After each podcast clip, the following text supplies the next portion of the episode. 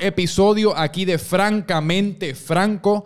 Y esto es uno de los episodios para los cuales yo estoy más motivado, porque yo creo que podemos, eh, o sea, se presta para discutir un montón de temas que están ahora mismo súper relevantes. sea, sí. Y es una figura que, mano, eh, dentro de lo que es el mundo del contenido, yo te diría que ahora mismo yo te admiro a ti posiblemente más que a nadie, porque estás creando unas cosas súper originales y has logrado fusionar lo que viene siendo el mundo digital con los medios tradicionales y estás creando contenido que puede jugar para ambas o estás usando los medios digitales para posiblemente transi- transicionar a los tradicionales. Y ahora lo conversaremos un poco más al respecto, pero estoy aquí con Juan Pablo Díaz. Saludos. Eh, tú tienes tantos títulos que yo no sé ni cuáles, cuáles usar, pero el estado que- crítico. Sí, sí, sí, sí. Yo, yo primero me visiono como artista, ¿no? O sea, Sí. este, porque todo lo, todo lo que he hecho, que ha sido mucho, he tenido la- el privilegio de, de hacer muchas Sí. cosas, este, pero todo ha sido con, bajo la sombría del arte. Así que yo Sí, artista sí, pero que tienes tus manos en tantas cosas. Porque ahora Sí. mismo tienes eh, estado crítico que, que lo empezaste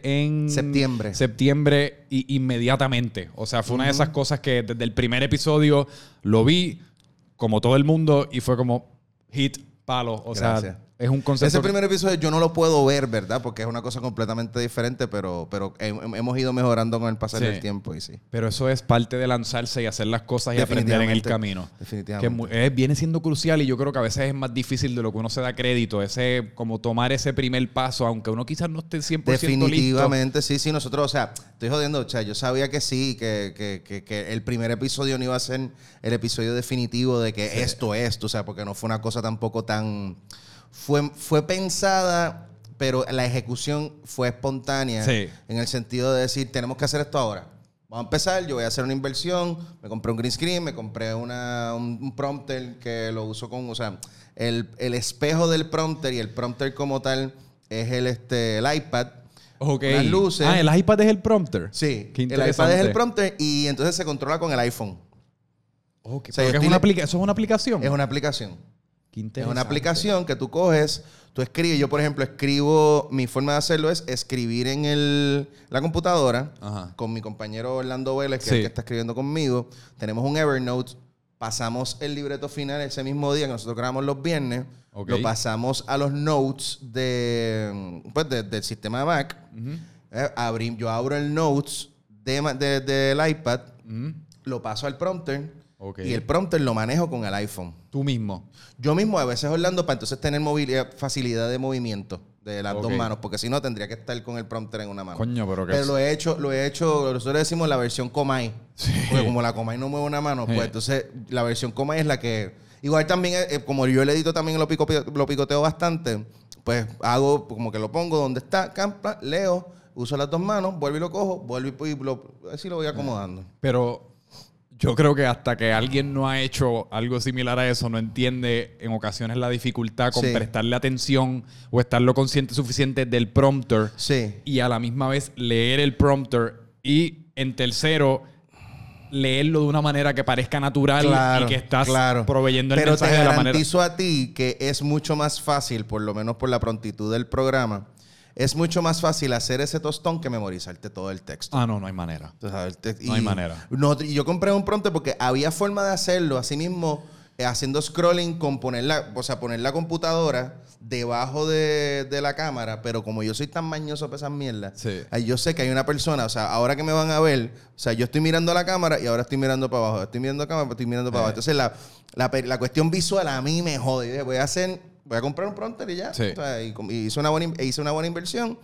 Y entonces, a lo que estábamos hablando, yo sabía que ese primer episodio, de hecho, en el primer episodio yo tengo un, un micrófono Ajá. y una, y entonces tengo la Zoom escondida. Lo vi en un de esto que hizo el nuevo día, si no me equivoco, que tomaron una El- foto de behind Sí, the pero en scenes. el primer, primer episodio lo que quiero decir es que ten- tengo el micrófono con el que yo hago locuciones, pues yo soy locutor comercial. Y este y en mi, mi micrófono para hacer locuciones está presente no para la estética de- de- del, del- del- del show, es que estábamos probando sonido, a ver cuál Ok. era cuál de los dos sonidos era mejor. Y terminó ganando la Zoom, gracias a Dios, porque si no tendríamos Sí. que enjuagar el micrófono. no- Ese es clásico, todo lo- como, eso es como los shows de late night, es bien tradicional Sí, ese pero micrófono. entonces el, pero, el, pero el micrófono que yo uso me da más Alex Jones que Alex Jones es el del de derecha, este súper radical, es como que no quería que se viera. Infowars, si no me equivoco. el de se Infowars, si no quería que tuviera esa No. estética, así que qué bueno que ganó la, la Zoom.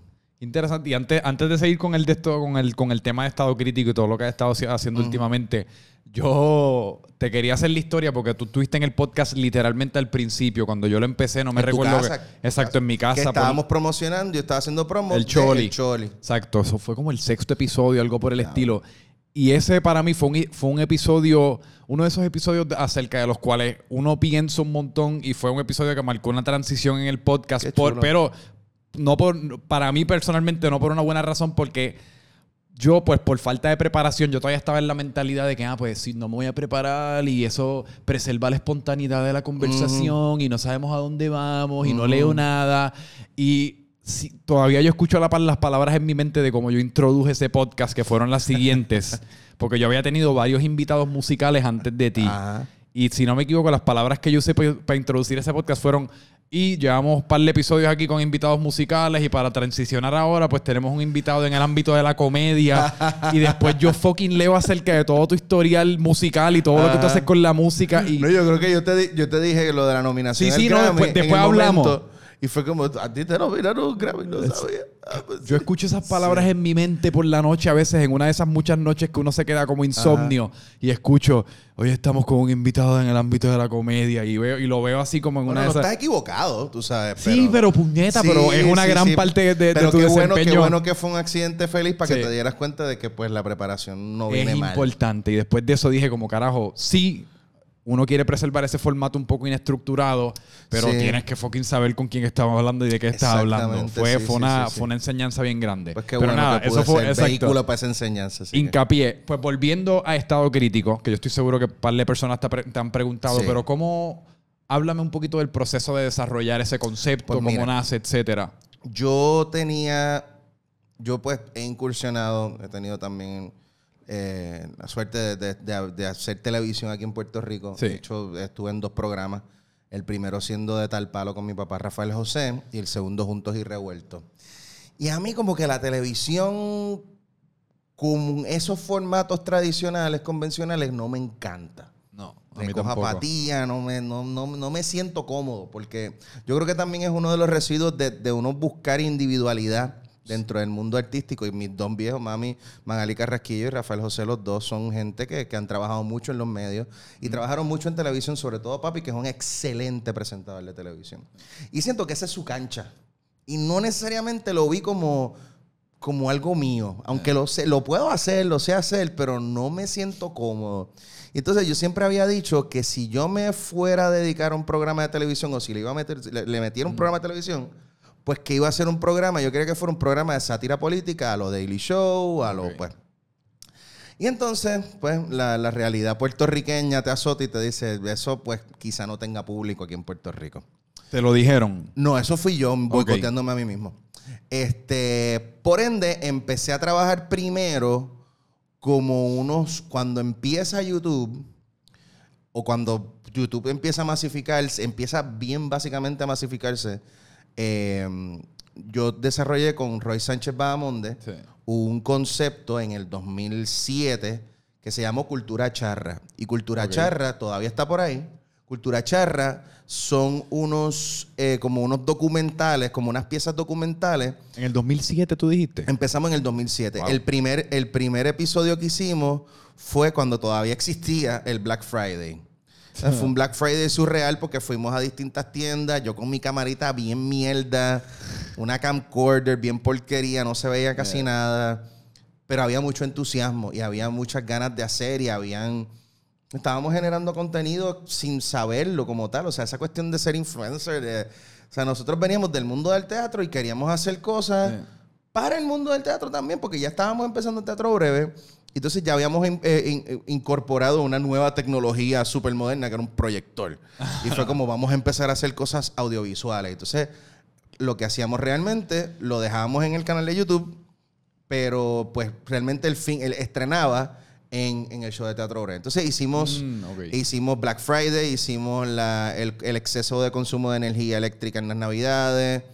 Eh, pero el, el primero así que gustó mucho fue uno que se llama Puerto Rico Blues, que es la elección, la cobertura de la elección del 2008. Ok. Todavía tú lo ves y una pieza que se deja ver, es chévere. Entonces yo, pues, por ahí canalizaba las ganas que yo tenía de hacer de sátira política, sabiendo que quizás, pues, hacer un show, pues, pensábamos, pues, todavía la televisión era como, más, era el medio, pues, por excelencia al que tú querías entrarle de alguna forma. Pero si siguió pasando el tiempo, Teatro Breve también eh, canalizaba muchas cosas de sátira política. Y entonces, el verano del 2019. Pasa el verano del 19. Histórico. Yo estoy buscando alguna forma de cómo involucrarme en la lucha sin... Porque no tenía ni la accesibilidad de, de estar todos los días, ir para Viejo San Juan, tenía cosas que hacer. Y yo no soy tampoco de estar en revolución. A mí no me gusta estar como que mucha gente, muchas multitudes por mucho tiempo. Que son temas interesantes que podemos, que podemos discutir Sí, ahorita. este. Y entonces, pues, como que, ¿qué hago? ¿Qué rayos hago? ¿Qué sé yo? Eh, yo no me, yo creo que hay una cuenta que yo sigo en Instagram que es de doblaje, pero de doblaje más de deportes, de baloncesto y qué sé yo. Y yo, coño, me gusta. ¿Cómo se llama? DJ Michi Mich. Ah, no, es que yo sigo a otro, pero se me olvida el, nombre. Sí, sí. Y entonces, recordándome también de lo que hacía Silverio con Claro. los, los rayos gamma, los gamma videos, los cara videos. Perdóname. Este. Y entonces yo dije, contra, a mí me gustaría hacer una de esas cosas de los doblajes, hacerlo, qué sé yo, a ver cómo la gente reacciona. Y yo, por dentro también, pendejo, tú tienes un estudio en tu casa, grábalo y zúmbalo. O sea, ya tú te, el estudio Lo que pasa pre- es que- precursa estado crítico. Sí, Tú porque lo... que pasa es que, pues, yo tengo, primero trabajo mis cosas, las cosas musicales, los demos, los trabajos que trabajo para Teatro Breve. En tu casa. estudio en mi casa. Y, pues, la locución comercial, como te dije, pues, yo trabajo, pues, lo trabajo, trabajo varios clientes desde mi casa. Y tengo, como hay video también a veces, los anuncios de televisión, pues, tengo un, un- un monitor para, para, pues, amplificar un poquito y no quedarte en el, en el viewfinder del- de, la, de la computadora.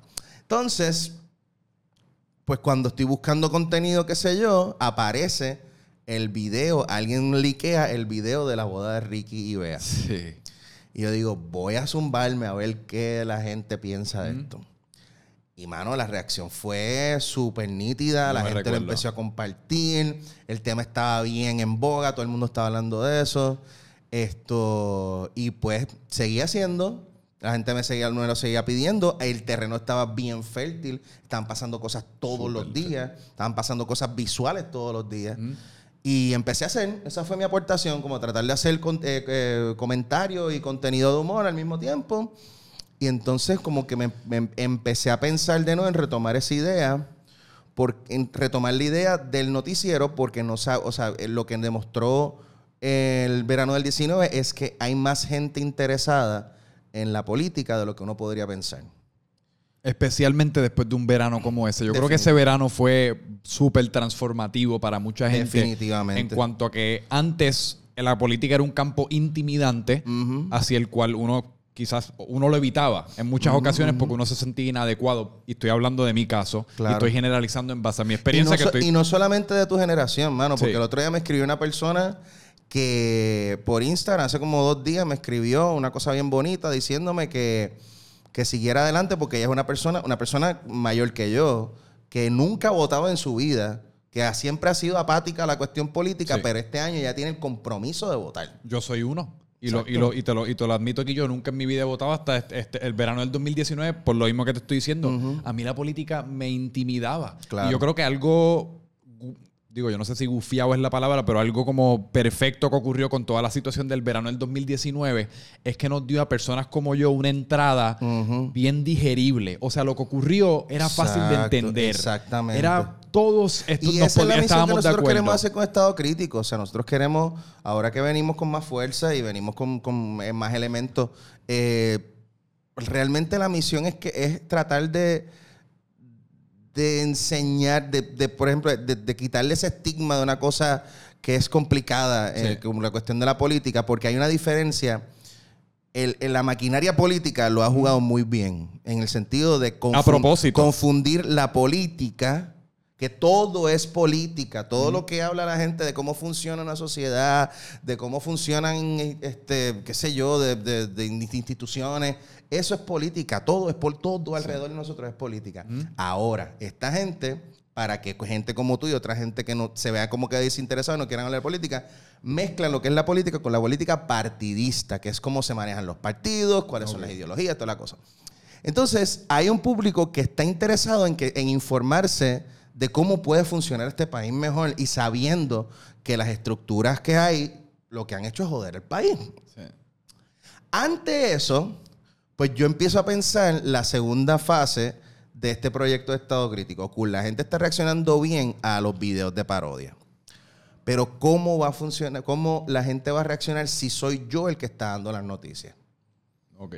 O sea, a cámara. Sí, porque es como tú dices, y, eso es una distinción bien importante, porque yo me recuerdo que yo vi muchos de tus videos en el verano del 2019 del doblaje. Muchos de ellos yo no sabía que eras tú, porque los estaba viendo de una persona que los estaba compartiendo de una página que ya lo había compartido de otra persona. Y a pesar que... tiene el handle, cuando tú estás viendo el contenido por primera vez, tú no, o sea, y el handle está para que la gente, primero, para que la gente sepa, que lo vea, qué sé yo, pero después de dos, de dos, veces, pues sepas que tú estás, que, eres tú. Eh, y entonces, em, yo en un momento me veo en una, no en una discusión, sino hablando, como pompeando a mi novia, que ella quiere hacer contenido y cosas. Y coño, pero tienes que hacerlo, vamos a zumbarte, zúmbate, qué sé yo. Y ella se va y yo, pero pendejo, tú estás pompeando a una persona, estás predicando la moral en calzoncillo. ¿Cuándo vas a empezar tu proyecto? Esa es clásica. Estás comiéndote la mierda, ya tienes el, equipo ahí, no has empezado. Y ¿sabes qué? Yo no voy a predicar la moral en calzoncillo, yo voy a empezar este domingo. Eso fue como el, como el martes o miércoles. Así de rápido fue. Así de rápido. o sea, el primer episodio. Fue así mismo. Para el lunes de esa semana, tú todavía no te habías ni decidido de. no me acuerdo bien, pero sí sé que fue un lapso de una semana. Pero por decir. Ponle, wow. Sí, ponle que el domingo hablé con la Jeva. Y el domingo al, domingo siguiente, el lunes hablé con el pana, mira, que quieres hacer esto, sí, ta, ta, ta, ta, ta, vamos a ponerlo así. ¿Quién diseña? Otro pana que tengo diseñado el gráfico, coño, tírame la mano con esto. E hizo un diseño cabrón. Y ya para el domingo, vamos a grabar el viernes, yo edito sábado y el domingo lo tiramos. Y así fue. Y sí, porque, eso, es otra cosa que yo creo que hicieron muy bien, que me sorprende con el, poco tiempo que lo hicieron. O sea, el, branding está gufiado. Sí. Eh, o sea, el nombre o el todo está. Se nota. Es que ya lo habíamos hablado, no, no se había trabajado en, la estética, pero la cuestión del nombre de estado crítico. Ok. Ya lo habíamos hablado, más o menos qué queríamos hacer, pero pasaron como dos semanas en lo que, pues, Vamos entrando en swing, como que, no, sabe, no sé qué carajo estábamos esperando. Ah, bueno, yo no estaba seguro si eh, valía la pena meterle desde este año, desde el año pasado, perdón, desde septiembre del año pasado. No está pasando nada, vamos a empezar en noviembre, vamos a tratar de feriar el, concepto a, a, gente en televisión, a ver si lo compran. Y fue como, ¿sabes qué? No, vamos a hacerlo ahora. Y fue la mejor decisión. Sí. Fue la mejor decisión porque entonces... tú no podías haber previsto lo que ocurrió. No, para nada, pero yo sabía que si empezó, o sea, después, después empezando a trabajarlo, sabía que si teníamos un público cautivo desde antes de la temporada eleccionaria, pues íbamos a arrancar esta fase con mucha más fuerza. De acuerdo. Y eso me, me resuena un montón cuando mencionas tu, o sea, tu experiencia con el verano del 2019 y con todo esto que estado ocurriendo recientemente y me identifico y yo creo que por eso también admiro las iniciativas como Estado Crítico, como suministrospr.com y es porque ocurre algo así, o, ocurre como lo que ocurrió ahora con lo de los almacenes, ocurre como lo que ocurrió en el verano con, con Ricky Rosselló y todo el chat y todo, todo. Y todo se empieza a mover bien rápido. O sea, las redes sociales se, se, vuelven locas y empiezan, la gente está encabronada y empiezan pues los memes por acá, marcha mañana mismo y es como todo se empieza a mover a las millas y uno está como tratando pues de educarse, pero a la misma vez pues eh, mostrar su solidaridad con la causa, pero a la misma vez tratar de aportar su granito de arena de una manera distinta y creativa, que no sea nada más como proveer un número de teléfono más al cual la gente puede enviar sus donaciones para no ir y llevar cajas de agua. Y es como, o yo no sé si eso es algo que nos afecta a nosotros que estamos en un campo un poco más creativo y a, personas que no están en estos campos, pues quizás no lo piensan de esta manera, pero especialmente con esta de los, o sea, con, la, con, con, todo esto que está ocurriendo ahora con los almacenes y toda esa controversia, yo me vi como paralizado. por eso, me, vi bastante paralizado. Y, como tú también, yo no soy tanto de meterme ayer a la vanguardia a, gritarle a los policías frente a frente. Me pongo nervioso, me da ansiedad, o sea, emocionalmente no tengo la fortitud para bregar con ese tipo de ambiente tan también cargado. está, está- también está el estigma que está que, que se ha ido rompiendo un poco, ¿verdad? Que si no estás allí, no, no formas parte y no estás luchando y no te importa. Eh, más o menos. Sí. O sea, igual que pasó con suministros PR, aprovecho y lo comento porque lo dice la cuestión de, de- de la de, de- paralizarte y me pasó exactamente lo mismo. ¿Sabes? Eso fue la historia con suministros, es que ya yo tenía ese, es lo mismo, exacto, es bien parecido a estado crítico. Yo tenía la idea de suministros para más o menos en algún momento de la recuperación de María. Yo, coño, sería chévere que a alguien se le ocurra hacer una página donde la gente que está damnificada ponga lo que le haga falta y la gente, se- la gente que tenga acceso al internet se pueda meter, chequear, identificar, mira, que hace falta tal sitio, así van directo.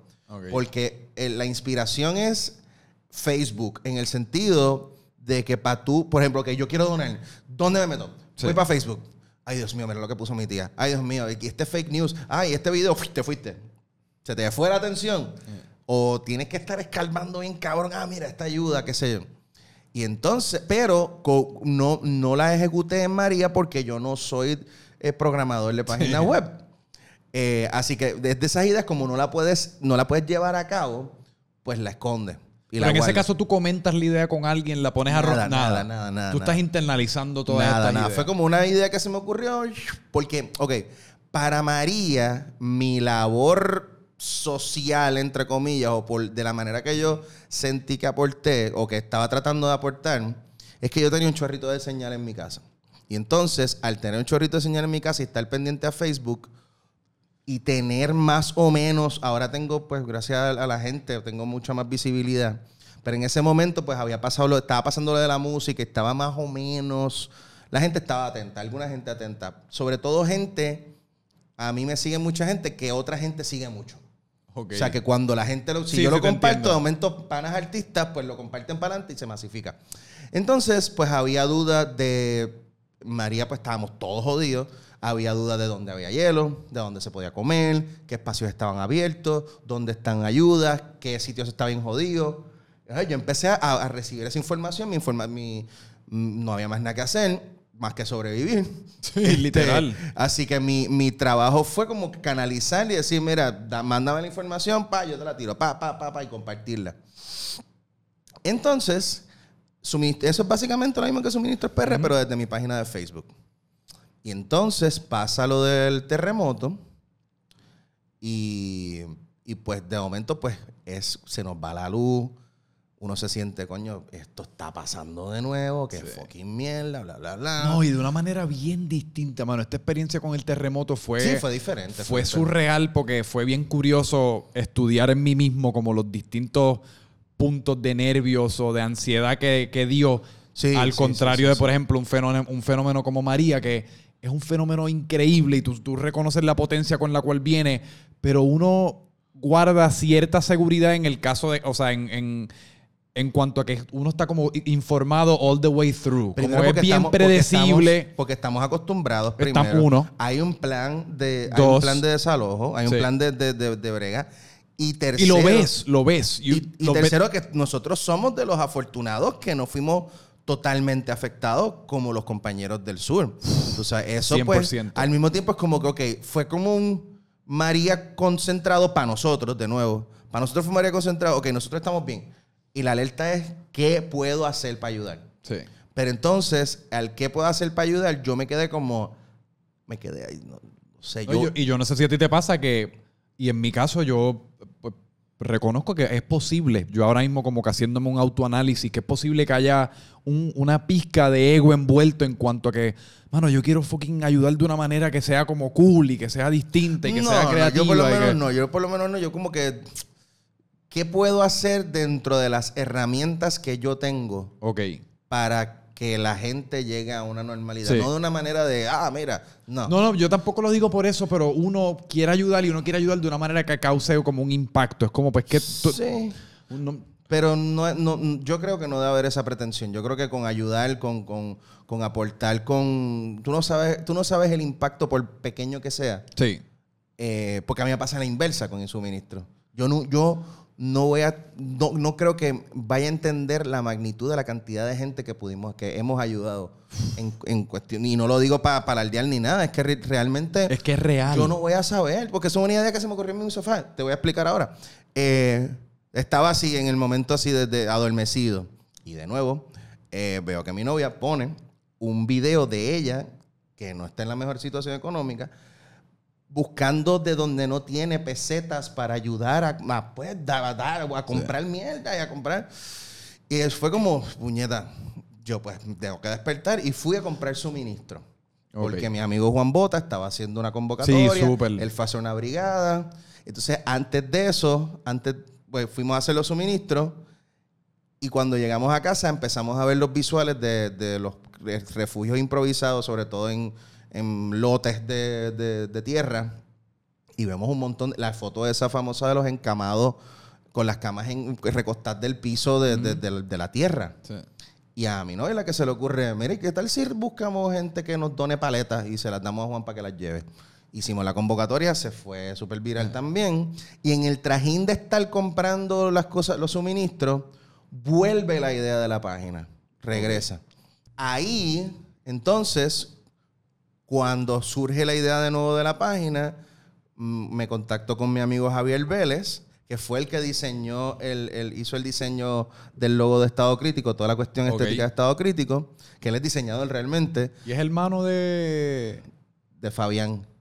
Pero tu, tu partner en que estado crítico no es Orlando Vélez. No, no son hermanos, son hermanos somos hermanos de, de- de sangre. Ya decía de- yo, no somos wow, hermanos de sangre, somos hermanos de la vida. Sí, sí. Este, aunque mucha gente, como yo lo, yo lo presento junto a- en el video de Suministros PR, yo lo presento junto a mi hermano, pero es por que es mi hermano del alma, de la vida, no es mi hermano de sangre. Entonces yo le digo a Javier, mira, ¿qué tal? Sería muy complicado hacer una página y le explico la mecánica. Explícame bien, ¿cómo te lo imaginas? Y yo pues te imagino así, que la gente pone lo que le hace falta, la gente ha dividido en sectores o barrios, eh, sectores o refugios, perdón. Y entonces la gente, pero que exista también una cuestión de que la gente pueda poner, si no está el sector que nosotros ponemos en el database, que la gente lo pueda poner también. Y pone su contacto. y Entonces la gente, porque yo me di cuenta también de que está empezando a, a llegar información de distintos sectores en ayuda. No necesitamos ropa, necesitamos tal y tal y tal cosa. No necesitamos comida, necesitamos tal cosa. O sea, como que había un exceso de gente que estaba llevando suministros a sitios donde no necesariamente los necesitaban. Entonces Y, se y- pierden. y eso es otro tipo de parálisis que uno siente en un momento como este. Es como, espérate, ¿qué compro? ¿Cuál, ¿Qué es lo correcto? ¿Qué es lo que hace falta? Exacto, ¿Dónde yo quiero hace donar, falta? pero no quiero tampoco donar algo que no haga falta. Exacto. Y entonces, ahí surge la idea de suministrospr.com. Eh, Javier me dice, ok, déjame, da hombre que si déjame chequear a ver. Y en cuestión de tres horas ya tenía el template Wow. de la primera versión y la trabajó durante, eso fue un sábado, a las 7 de la noche. Y el domingo a las 8 de la noche hicimos el anuncio oficial de suministro. Fue un palo desde que arrancó. Se viralizó bien cabrón. Y el lunes, eh, Adam Monzón lo publica Ay, y la página se cae de tráfico. Eh. Se cayó. Me El recuerdo servidor- que vi tu tweet como, mano, el yo no estaba esperando no esto. aguantó. Entonces ahí entra Giovanni Collazo, que sí es un eh, programador que tiene un acceso a un mejor servidor. Empezamos a trabajar para levantar la página como está.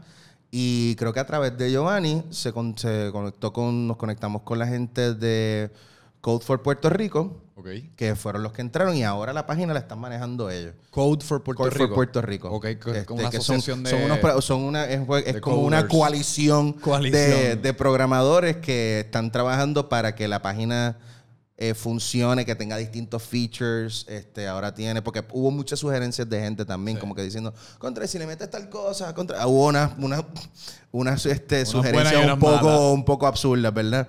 Pero hubo la una. gente se emociona. Todo el mundo, sí, todo el sí, mundo quiere ayudar. Y claro, pues, claro, sí. claro. Y uno nunca va a ganarle a la imaginación de la gente de lo que puede ser una cosa. Ah, mira, pero pues, puede tener tal cosa y puede tener tal otra. Y, no, espérate, bueno, con calma. este, también mucha gente de la diáspora que quería aportar. Este, Sí. ¿cómo ayudo? ¿Cómo había? Entonces pie- empieza lo de suministro. Ya teníamos lo de las paletas, anuncio lo de las paletas que ya tenemos. La gente, ¿cómo ayudo? ¿Cómo ayudo? ¿Cómo ayudo? ¿Necesitas paleta? ¿Cómo ayudo? ¿Necesitas paleta? Como que las dos cosas a la vez fue como diablo. Entonces el- el- el- los medios empezaron también a llamar. Y en un momento yo, yo caí en tiempo y estaba empezando a ensayar el Santurce a 2, no di abasto.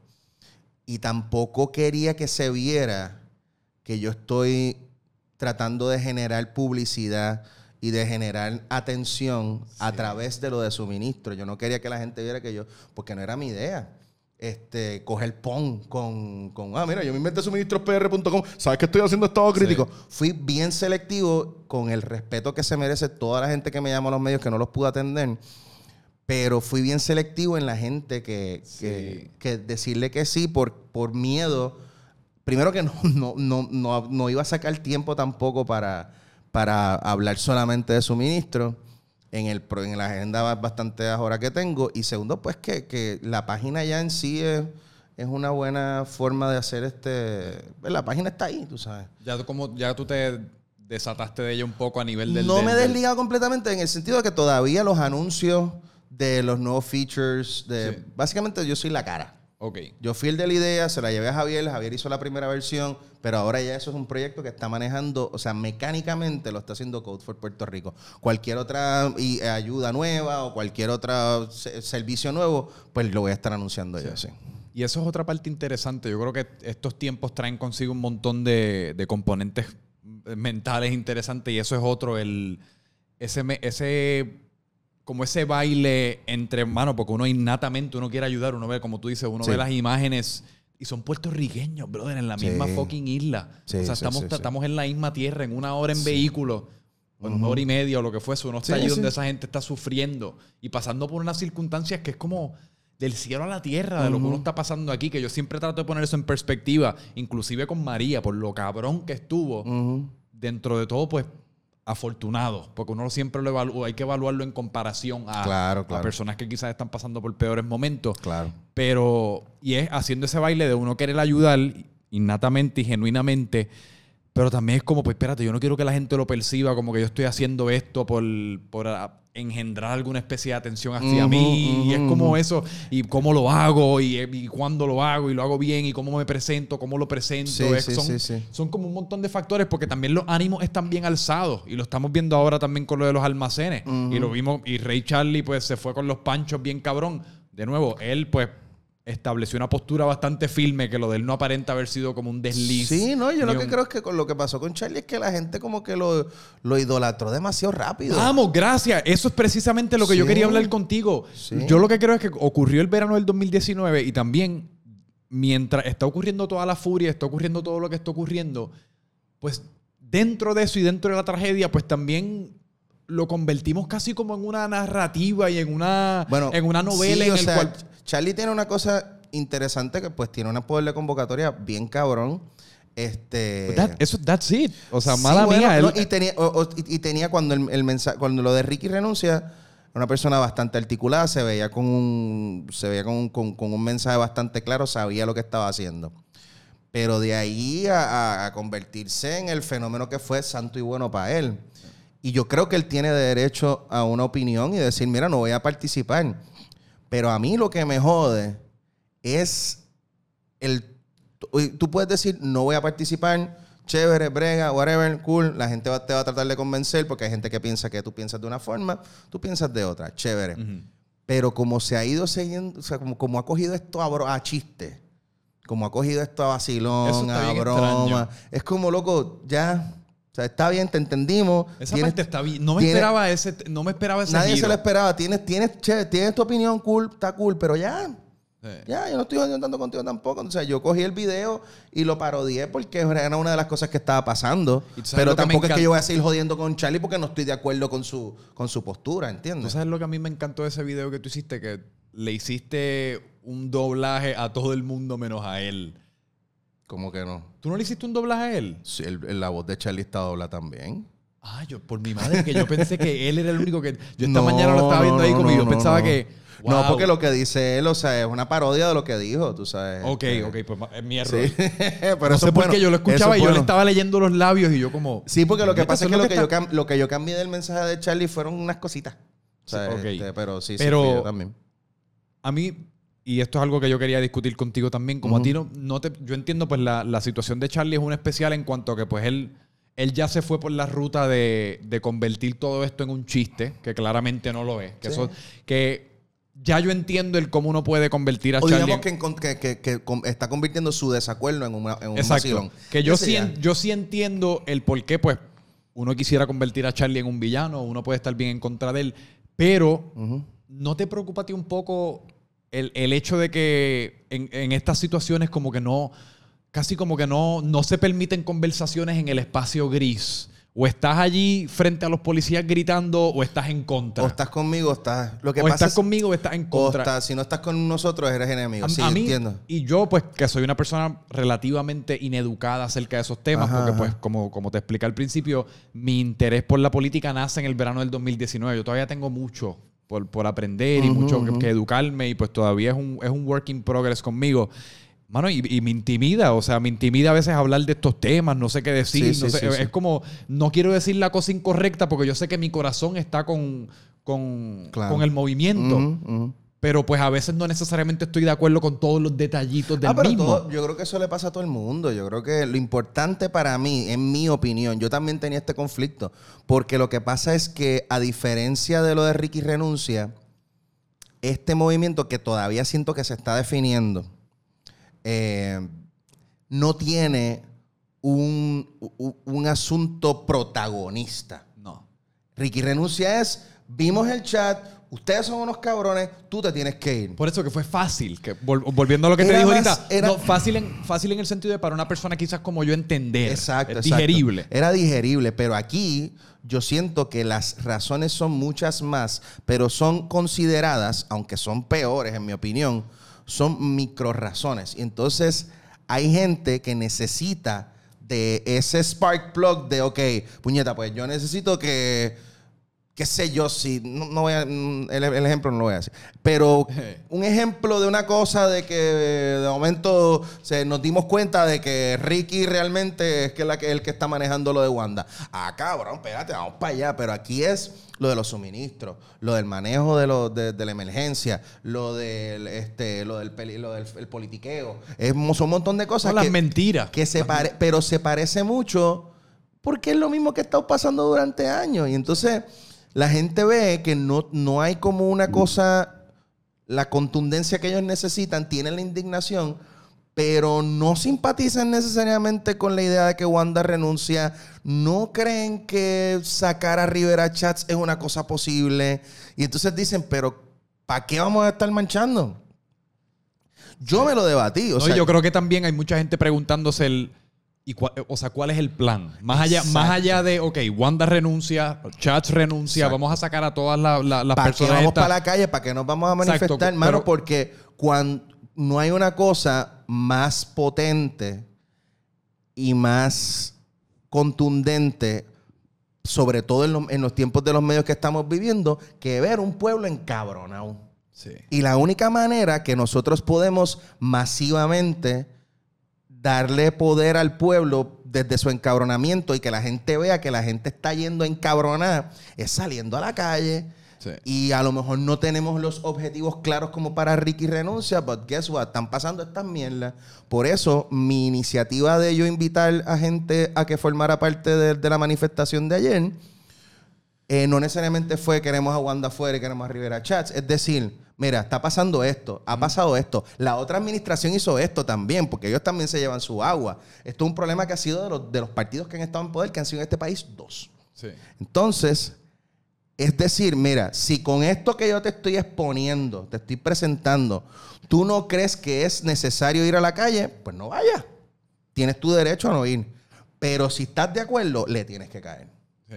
Esa fue mi call to action. Y pues yo creo que todavía se está definiendo. Hay que, hay, hay que definir un poquito. que Hay que definir un poquito más Sí. los, los Yo, objetivos. yo creo que tienes razón en eso, que hace falta como definir un poquito más el... Pero me encanta ver a la gente motivada a votar. Y Puerto Rico, para que sepa, eh, Puerto Rico es un país que la incidencia de gente que va a votar es alta. O sea, de los de la gente, de los votantes, para, que tengas una idea, de los, la gente que está, que tiene tarjeta electoral, que son elegibles para votar, Ajá. en Estados Unidos solamente vota un 20%. En Puerto Rico usualmente vota un 70 y pico de por ciento de gente. Y Wow. yo creo que este año vamos a rebasar los, los 70. O sea, va, va- a ir mucha, mucha gente a votar. Pero esa gente que va a ir a votar tiene que estar bien informada, tienen que estar o lo más informado que puedan, porque pues por el hecho de, de que vayan a votar en masa no significa que vayan a votar bien en masa o que vayan a votar No hay una tal cosa como votar bien, o sea, hay que votar bien con su conciencia. Sí. Pero Sí, pero votar, yo creo que sí hay una tal cosa como votar bien, porque es, tú tienes que poder justificar tu voto ujú. Con alguna especie de trasfondo educado. O sea, tú tienes que poder explicarle a alguien y o más, defenderte y más contra allá él. y más allá de gente que tú ves en los medios. Sí. Porque hay mucha gente, sobre todo gente mayor que nosotros, que de momento ven este tipo porque salió en tal programa o yo lo recuerdo de tal cita, ah, me voy a votar por él porque por algo es que está en esos programas, porque o sea, ni- no- la gente mala no sale en programas de televisión. O yo voto por este porque este tipo me cae cabrón. No, no se puede votar así.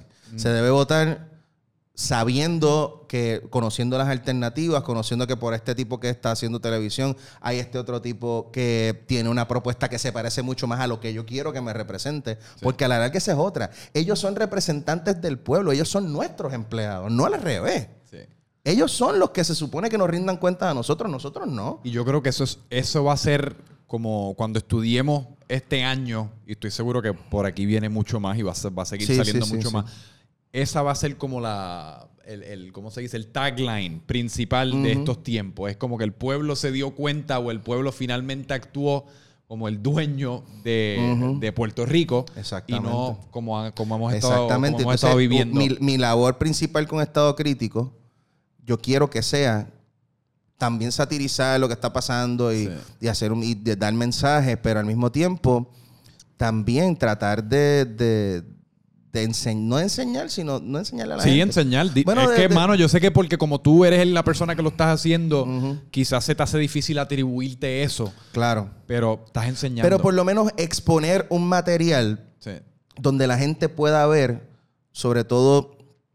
a mí me interesa que, que entre gente nueva, no solamente candidatos independientes.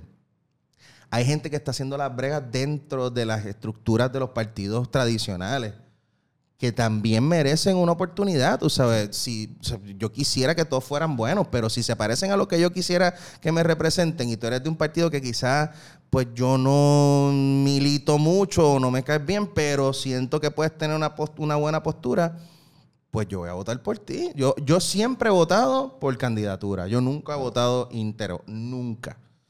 Es que yo siempre dentro de mi ignorancia, eso, ha sido, eso sí ha sido siempre una de las cosas que yo he podido como que reconocer y, y comentar acerca de todo el proceso de, de las elecciones y las personas que elegimos, es por qué carajo nos preocupamos tanto por el partido que representa, porque al fin y al cabo, y esto ha sido probado por los, yo no sé cuántos, cuántos, cuántos años el sistema que tenemos así, eh, lleva establecido, pero ah, no, nunca vamos a hacer un fucking estado, por lo menos no en el futuro, en el futuro cercano.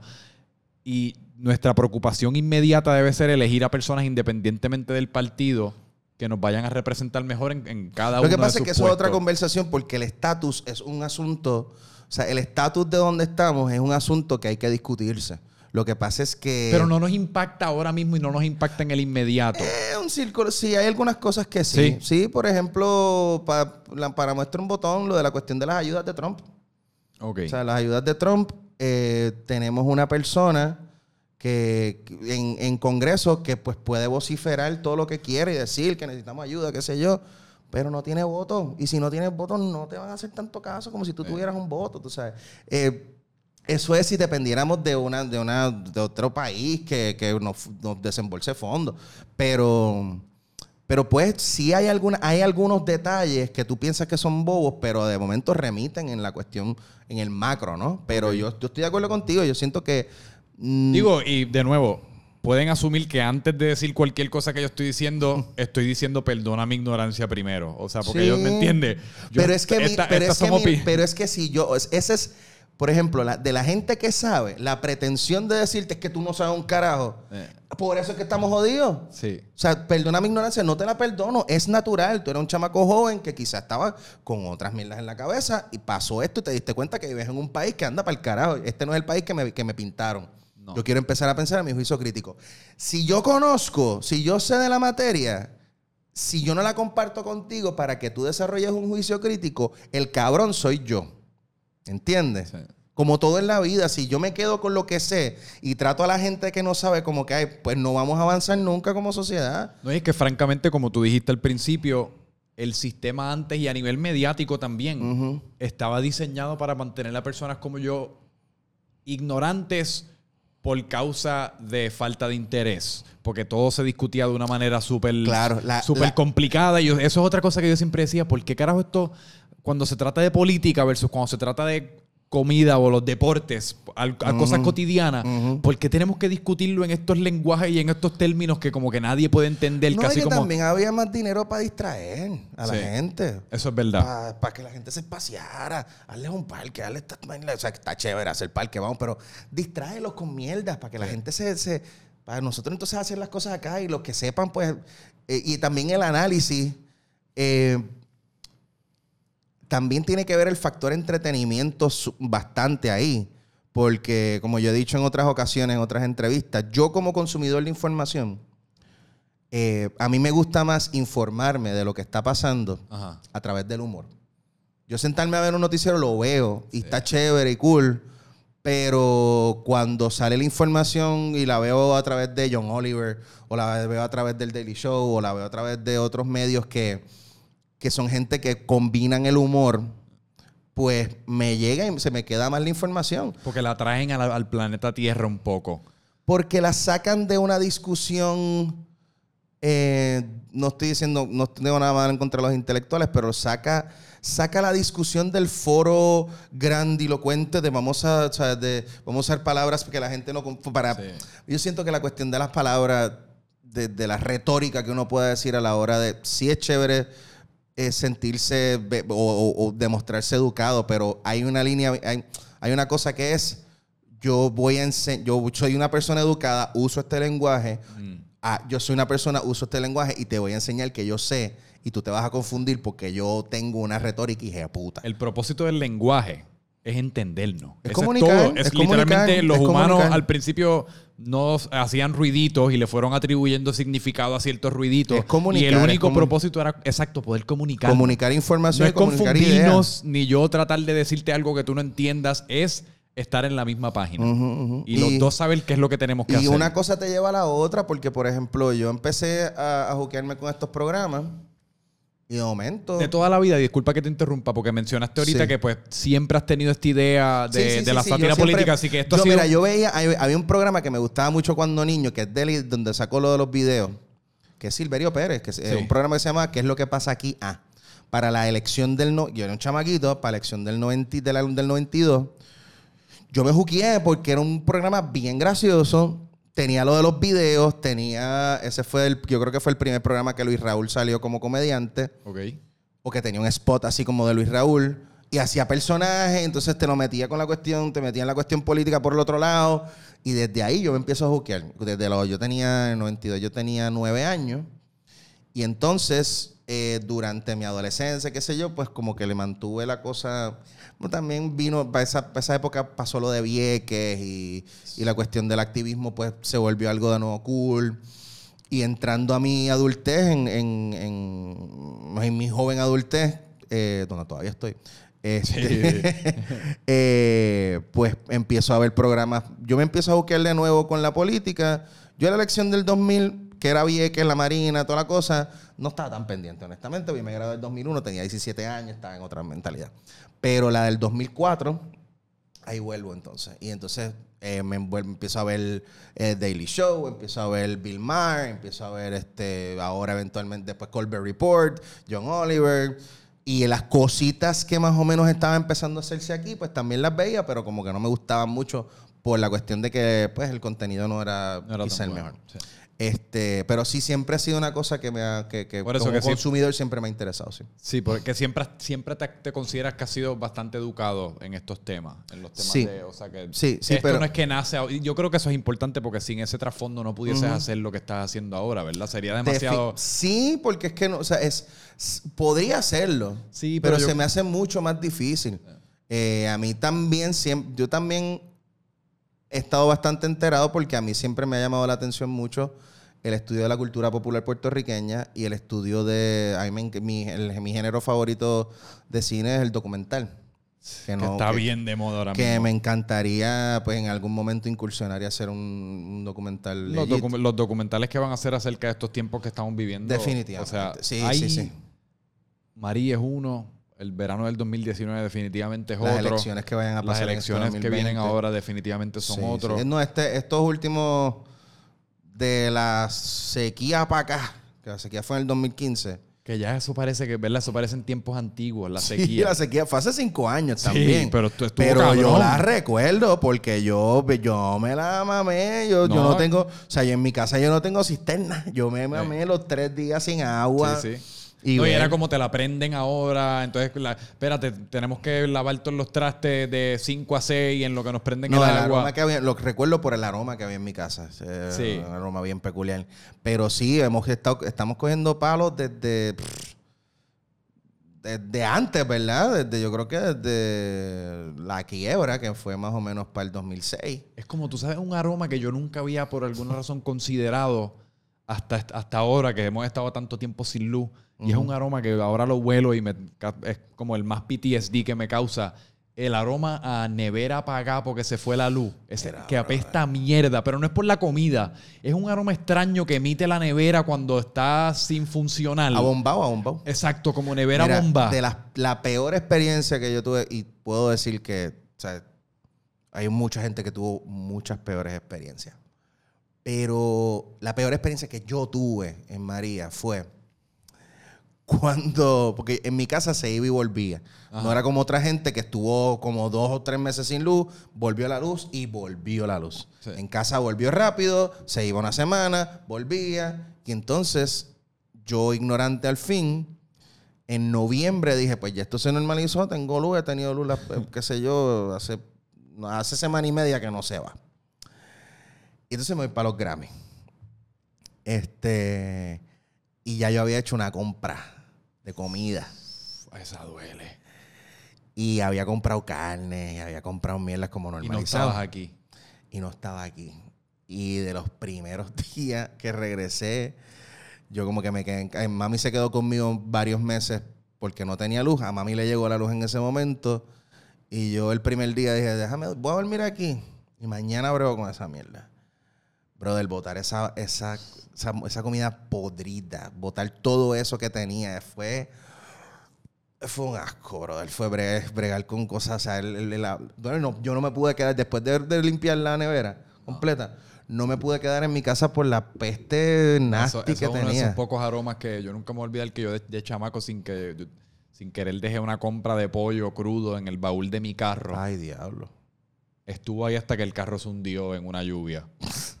Eso es otro cuento para otro día. El carro se Ah. hundió en un restaurante, en un parking de una lluvia, en una, de una lluvia pero es, ese es un olor que por más que tú fucking scrub, ¿Y scrub, ¿Puedes comer scrub- pollo? Sí. Sí. Sí, sí, sí. Ok, bueno, pa- Es- no- no, no es lo puedes oler crudo, pero puedes comer. Exacto. Oye, te, eh, te quería preguntar también acerca de... ¿Tuviste el tweet que puso Coscuyuela? Lo vi, pero no, no le presté mucha atención. Pero sí, sí hay una cuestión de... Pero a eso, a eso también en parte es lo que me referí ahorita por el miedo que yo tengo a veces a expresarme. Y es porque, pues, pues, si una persona como, como él que está expresando, y yo no estoy diciendo esto para decir que estoy a favor de lo que él dijo ni nada, yo simplemente estoy presentando la pregunta de qué está correcto y qué no está correcto, como pues, sí, estamos encabronados, pero pues el, el vandalismo, pues lo toleramos, no lo toleramos, ¿dónde, dónde tiramos la línea? Todas estas como, yo creo que por eso es que est- estos tiempos inciertos son como tan Lo que, pasa es difíciles. que, lo que pasa es que lo- los que nos hemos raspado más de una manifestación, Sí. sabemos que, y, y se ha probado con la historia, que el concepto de los encapuchados favorece a la gente que quiere por la razón que sea y porque tiene su derecho de proteger su identidad, pero al mismo tiempo eso también protege a la gente que quiere, eh, pues, que, que los- los- el poder diseña para ser el agente de la discordia. Lo que quiero decir, pues hay mucho infiltrado, hay mucho encubierto, hay mucha gente que... y poco a poco eso es lo que... Con las redes sociales que se han jodido. Yo no sé si tú te acuerdas que para el paro del primero de mayo de 2017 salió en el paro del, del banco de, de, de Milla Oro. Ajá. El primero salió un video, empezaron a decir los tirapiedras, salió Ricky Rosselló con una piedra y los encapuchados y las jodiendas. Y de momento, a las varias horas, empezó a salir información de unos policías que estaban en formación con un tipo que, si no me equivoco, es el, el- el- tipo este que sale en las redes sociales, eh, hablando pues bastante fuerte, que era el que los estaba adiestrando. Y eran encubiertos y eran, fueron los que empezaron con las jodiendas de tirar piedras. Bueno, Tú no te recuerdas, y no me recuerdo exactamente cómo concluyó esto, pero en las manifestaciones del verano que hubo una controversia con un Molotov, Ajá. que después se estaba especulando que si también era un, fue un, en- encubierto que fue que lo inició. No me recuerdo Bueno, exactamente en si en resultó en en la fue- manifestación de ayer se ve que un civil Ajá. es el que tira la cuestión de, Sí. de- de- del primer este, el, el pepper.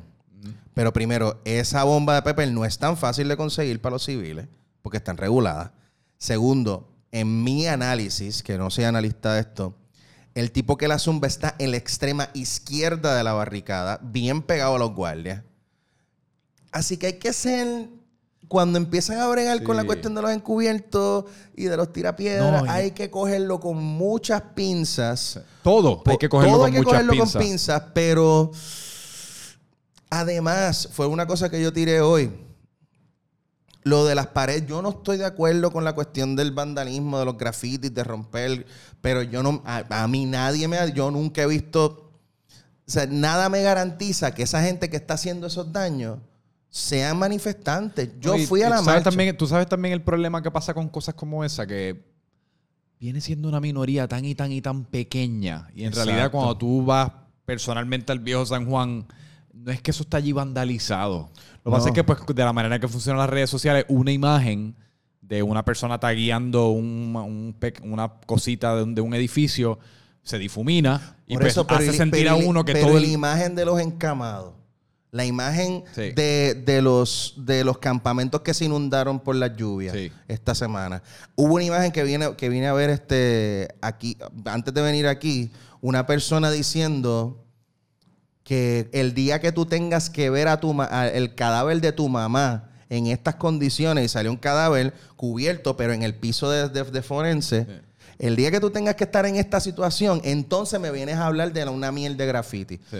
Yo lo de los graffiti, No, no, pero mi punto es que todo es propaganda y toda persona que está allí en las manifestaciones realiza que lo civil que la gente lo está haciendo. O sea, en verdad, por más encabrona que está la gente, la gente lo no, está y yo, haciendo. entiendo, una- y yo entiendo la perspectiva y obviamente el poder se- o, o la oposición, lo- la gente que, a la que se está protestando se agarra de esa narrativa de que la acción, de la que la mala acción de uno o dos es que todo fue así. Exacto. Ahora existen las redes sociales y decir, mira, no, puñeta, yo fui para allá, yo me, yo me mojé ayer, yo no tiré ninguna piedra, yo tiré consigna. Y Y, yo y toqué ha- ese encerro. Y hay otra realidad, que cuando tú tienes, ah, yo no, no, han- no sé si han soltado una cifra de cuántas personas habían allí ayer, pero en el caso de la, del verano, que eran medio millón de personas en ocasiones por, por, por cada una de estas marchas, Sí. Mano, para tú lograr que medio millón de personas todas marchen como soldados de la, ma- de la manera más civilmente posible, en cualquier situación. En este contexto lo estamos viendo dentro de la política, hay una marcha en donde la gente está molesta, pero tú llevas a medio millón de personas a, ¿cómo es que se llama? Woodstock, lo que se supone que sea un festival de música alegre. Sí. Y eso acabó en un criquero allí, porque son un cojón de gente y tú no puedes sí, controlar a todo el mundo. Que se convierte en una ecuación matemática también. Que yo creo que en realidad, mano, poco pasa. Pues sí, pero, pero Y lo Eh. digo como, como elogio, ¿me entiendes? Lo digo Sí, sí, sí, sí. O sea, eh, por ejemplo, se estaba, hay gente que argumenta que esa cuestión de que sacamos a Ricky sin derramar una gota de sangre, pues no es cierta porque hubo eh, de parte y parte, lo- lo- hubo gente herida, hubo gente herida Sí. por la policía, hubo policías heridos. Esto no hubo ninguna casualidad, eso sí, o sea, no hubo ningún casualty de que nadie murió, eso sí.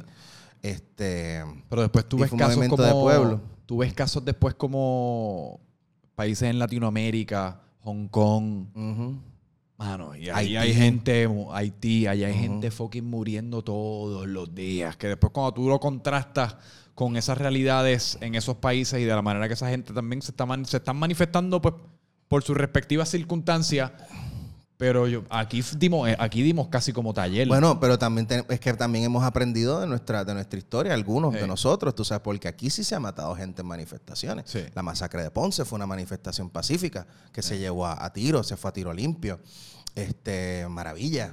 Este, hay distintas manifestaciones que, que- que han terminado, que han derramado sangre, y un derramamiento de sangre lamentable y pues pues también tenemos que ser, o sea, nosotros tenemos que ver que también tenemos otras armas, o sea, que no son bélicas, son las armas de la comunicación, de las redes sociales, de, de- de ver cuál es nuestra responsabilidad. Yo creo que mientras hay que, hay que educarse, Hay que lo importante es que hay que educarse, hay que entender, hay que leer y la gente que somos, que tenemos, que tenemos un poquito más de experiencia, no cerrarnos a instruir a otros, que porque de eso se trata, dejarle, como nosotros nos dieron el legado, el legado, el legado a otra gente que independientemente de qué generación pertenezcan, pero dejarle, decirle, mira, eh, eh, se, puede, se, se puede votar así, así, así, esto está pasando por esto, esto y esto, eh, lo de la- estas cosas están mal, pero o sea, lo del vandalismo está mal, pero el vandalismo que hace el gobierno es este, este y este. Sí. O sea, es que hay que también, hay-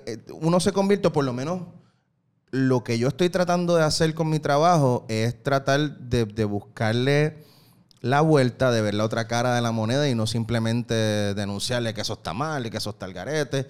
Y si uno va a denunciar que algo está mal y que algo está al garete, tener todos los fundamentos para defender todos los puntos. ¿Y cómo, cómo tú te sientes ahora que, pues, a raíz de, de estado crítico y las cosas que has estado haciendo y la recepción que ha tenido por parte de la gente, pues, tú, tú ahora estás en un puesto, yo no sé si liderazgo es la palabra, pero estás en un... Responsabilidad es la palabra. Sí. Estás en un puesto en el cual la gente está mirándote. Hay, para- una, visibi- para hay, un- educar. hay una visibi- visibilidad y hay una visibilidad que, que requiere mucha responsabilidad. Exacto, pues cómo se siente eso versus pues quizás en el pasado pues otros endeavors creativos como pues quizás teatro breve, hacer música que Yo conlleva. lo que pasa es que siento, yo siempre, podrá sonar embuste, pero yo siempre he pensado que cuando uno tiene un foro de, de presentarse ante, ante mucha gente, eh, pues mi parte de mi trabajo es presentarme frente a un montón de gente, que uno tiene una, eh, primero tiene un gran privilegio Sí. y uno tiene una gran responsabilidad de comunicar ideas y de comunicar ya sea sentimientos, ideas, tal acá. Así que siempre me ha adjudicado esa responsabilidad social, si se le puede decir así. Cuando hice la música, cuando estaba haciendo la música, la música también era de contenido social. Así que reconozco que, que cuando, el, el privilegio que es pararte frente a un micrófono, pararte frente a una cámara, y siento que si no comunico este tipo de cosas, pues no le estoy faltando a mi privilegio.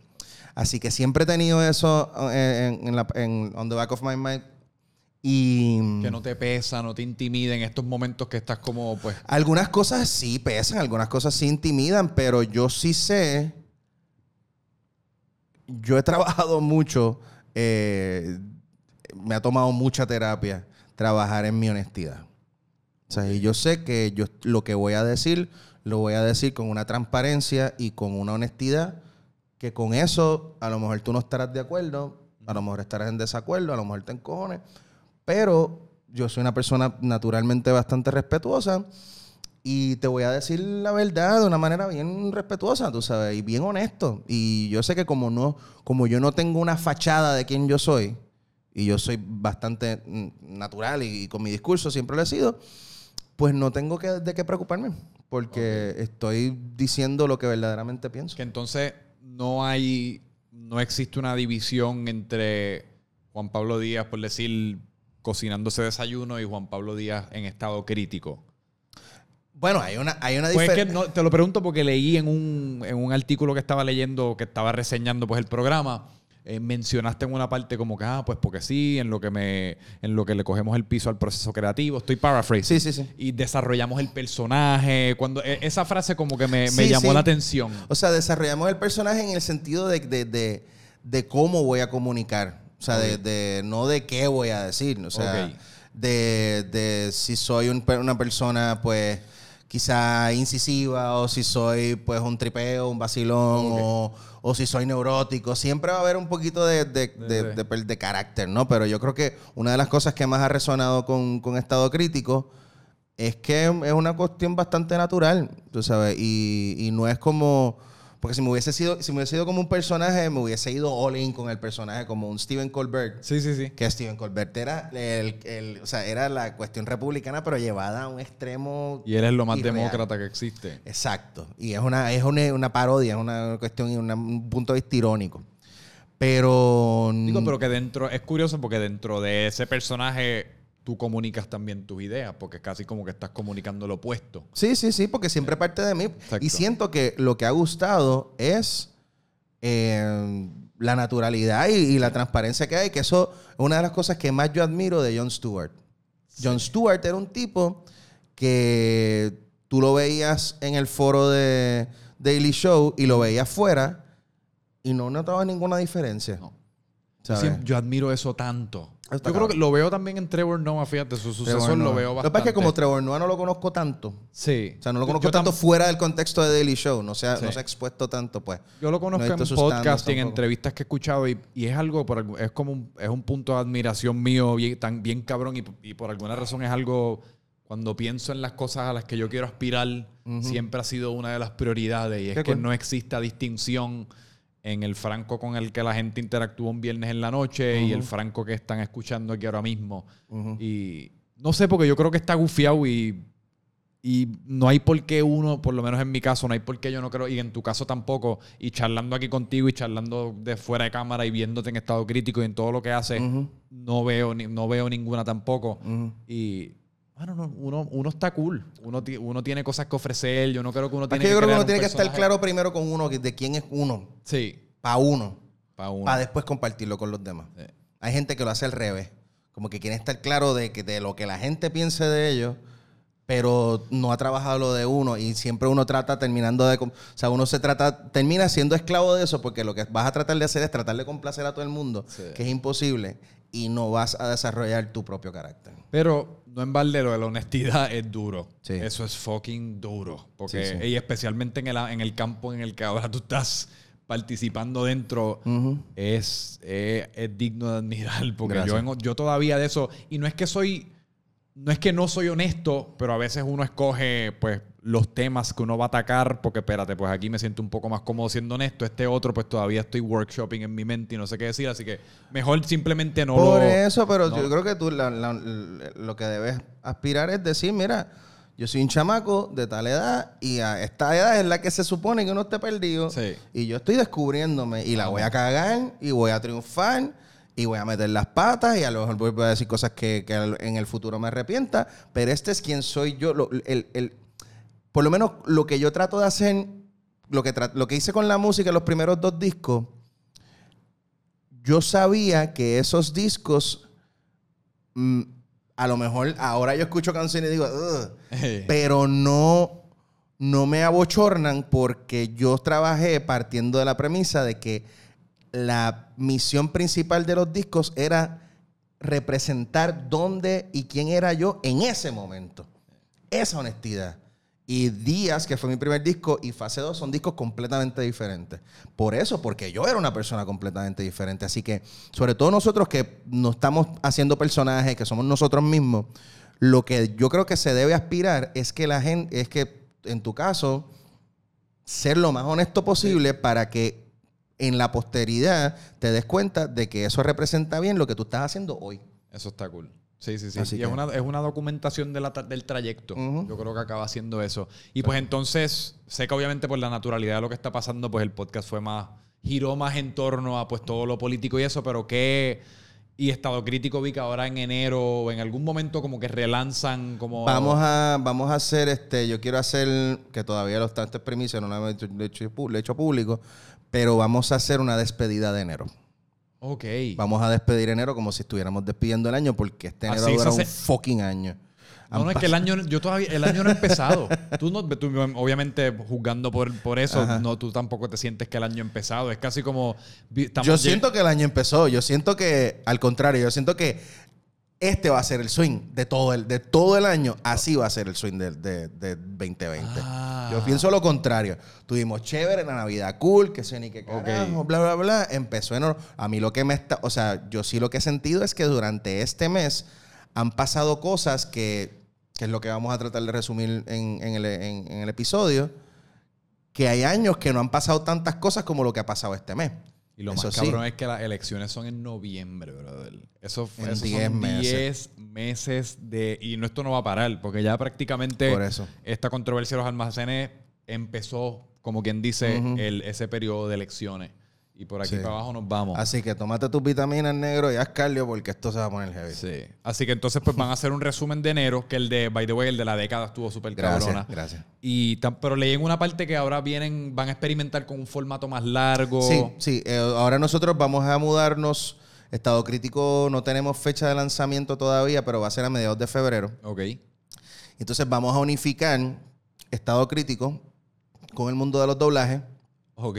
Lo vamos a unir en un solo paquete que va a salir los domingos. Si tú quieres ver la experiencia completa de Estado crítico, pues están las dos cosas unidas. Yo antes estaba tirando los videos de los doblajes los jueves y Estado crítico los domingos. Ok. Vamos a tirarlo así. Para, en- entonces vamos a incluir secciones nuevas. Así que cada vez más y más vas tratando de crear un programa como completo, casi como de media hora, por decir Exacto. Y tradicional. que vive en YouTube. Va a vivir originalmente, si tú quieres, va a ser exclusivo de YouTube la experiencia de verlo completo. Obviamente, después que estrene, pues nosotros vamos a ir segmentando, vamos a tirar segmentitos, los videos de los doblajes los tiramos después, bla, bla. Vamos a incluir eh, secciones nuevas. Vamos a incluir gente que va a colaborar con nosotros. El que ya está, eh, que va, va a salir un poquito más frecuente, Juan Bota, que va a ser Súper nuestro cool. corresponsal en la calle. Demasiado Bota. Este, y entonces, pues la meta es hacer por lo menos los, vi- los videos, como estábamos más tirando hacia Instagram, como portal principal originalmente, porque ahí es donde me sigue más gente, pues los videos los estábamos haciendo de máximo 8 minutos. Pero ahora queremos que el show dure por lo menos, o sea, con unir los 8 minutos, 7 minutos de un episodio con los 2, 20 que pueda durar los doblajes, ya ahí son 9 minutos y pico de contenido. Eh, siempre, usualmente nos quedamos, porque nosotros editamos el vi- el- el- el- lo- las noticias, siempre nos quedamos eh, largos. Tenemos que cortar, que eso es bueno porque ahora que queremos hacer el concepto más largo, pues podemos tener, podemos meterle un poquitito más de carne a las noticias. Este, Lo editas tú. Ahora lo estoy editando yo, pero la meta es, estamos ahora en negociaciones con distintas marcas y distintos este, auspiciadores para entonces tener un capital para delegar responsabilidades, para contratar un este, editor, para contratar otro libretista, para contratar un artista gráfico, para pagarle a la gente. Tampoco queremos que la gente lo haga de gratis, así Sí, que sí. estamos en ese tour. Pero me imagino que ya para, la, para el momento que graban y después editan, tienen como un rundown bastante bien establecido. Sí, con la- sí, sí, el y run- Tienen nosotros- los clips de las noticias, o sea, la- la- los screenshots de las noticias, todo eso, lo que... eso lo vamos haciendo a veces desde el momento, por ejemplo, como trabajamos, trabajamos a distancia, yo trabajo con Orlando a distancia y nosotros tenemos nuestras vidas paralelas a, a- Sí. a- a estado crítico. Eh, pues el Orlando va escribiendo y entonces me va incluyendo los enlaces tanto de fotos como de video. Ok. Para que pinte, para que pintes el visual, para poner el visual aquí de, de la foto de Wanda Vázquez, o el video de, de, este, ¿cómo se llama? Georgina Navarro cuando la empujaron. Pues como él, eh, pues él me provee los enlaces para entonces yo bajarlos y ponerlos en, en- edición. Pero eso es todo, tú lo haces postproducción. En postproducción primero grabamos, O sea, tú estás grabando aquí con, gra- con green screen, Sí. después edito y después de tener el corte, entonces le pongo las gráficas. Eso es una labor. Es un tostón. Eso es una labor. Es un tostón. Yo quisiera que alguien tuviese que hacer un episodio de eso porque eso suena como. Es un tostón que, que honestamente, en verdad, lo, lo, lo- lo más tostónico del asunto es la edición. Porque, porque Y ahí es donde se hace. claro, en también, la edición es también, donde se porque ahí se desarrolla el tono y se desarrolla el ritmo. Bueno, pero quizás en el caso de ustedes, la verdad que el libreto. el- también, sí, pero el- la cuestión del tono y el ritmo depende mucho de, de- o sea, el libreto puede que funcione, pero la edición pues lo hace funcionar más o menos. Sí. Este, así que hay que, pero ya por lo menos en estos meses nos sirvieron bien para, para establecer nuestro ritmo y nuestra forma de, de comunicar y las cosas que hacemos. Igual va a seguir evolucionando, pero para que la persona nueva se, se añada a la ecuación, para no tener que hacerlo todo yo, pues ya tiene como 14 episodios y un especial de 40 minutos para ver el estilo. Ok. Y entonces, Santurcia. Santurcia 2, eh, estrenamos el 13 de febrero en el Teatro 13 de Chori. Castro. Los boletos los consiguen en prticket.com. Y música, vi que estás trabajando un concepto nuevo. Lo de la música está en pausa. Pero que está ideando un concepto Estoy maquinando, nuevo. estoy craneando. Hice un side project de una banda. Hice una música que es algo como lo- con lo-fi. Este, que se llama Charito and the Fraticellis. Ok. Este, que lo pueden conseguir en Spotify. Que es música lo-fi. El pie forzado es que solamente uso sample de música boricua. Ok. De música de los 70 y los 80. De los 60 a los 80 puertorriqueñas. Lo pueden conseguir en Spotify. Y, y ahí me estoy como que curando. Ahora, eh, cuando, empe- cuando empecemos a presentar en Santurcia, eh, empiezo a trabajar en la música de la película de teatro breve. ¿Vas a hacer una película? No, ya, la, ya se filmó. Este, Ah, yo no sabía Ya eso. se filmó. ¿Eso, se había anunciado?